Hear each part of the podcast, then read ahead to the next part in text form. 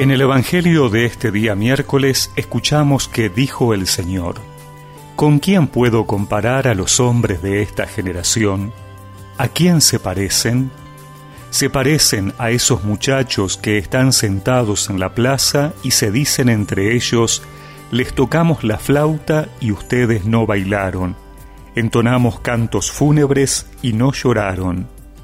Porque llegó Juan el Bautista, que no come pan ni bebe vino, y ustedes dicen, ha perdido la cabeza.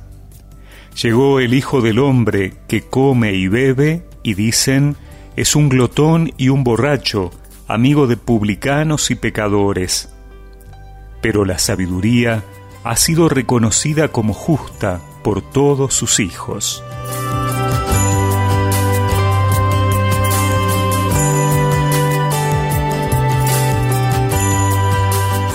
Jesús experimenta la incomprensión de los suyos.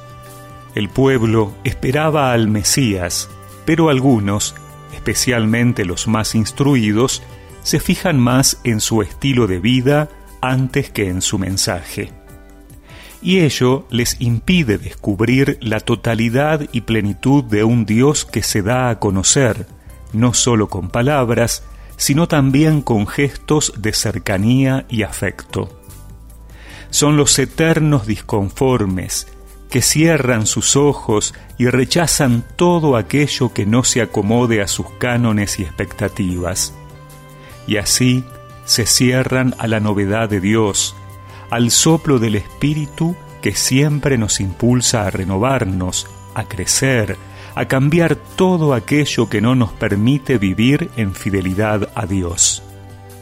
Y así Jesús pone un ejemplo claro.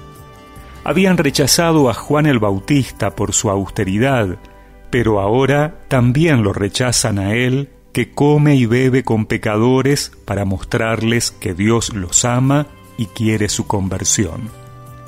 Sin embargo, no todos prejuzgan así.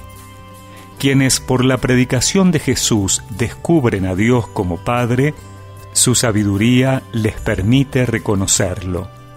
La sabiduría de Dios ilumina nuestras pobres opiniones y prejuicios y nos permite ver cómo el Señor sigue obrando de manera sorprendente y no como nosotros creemos que tendría que actuar.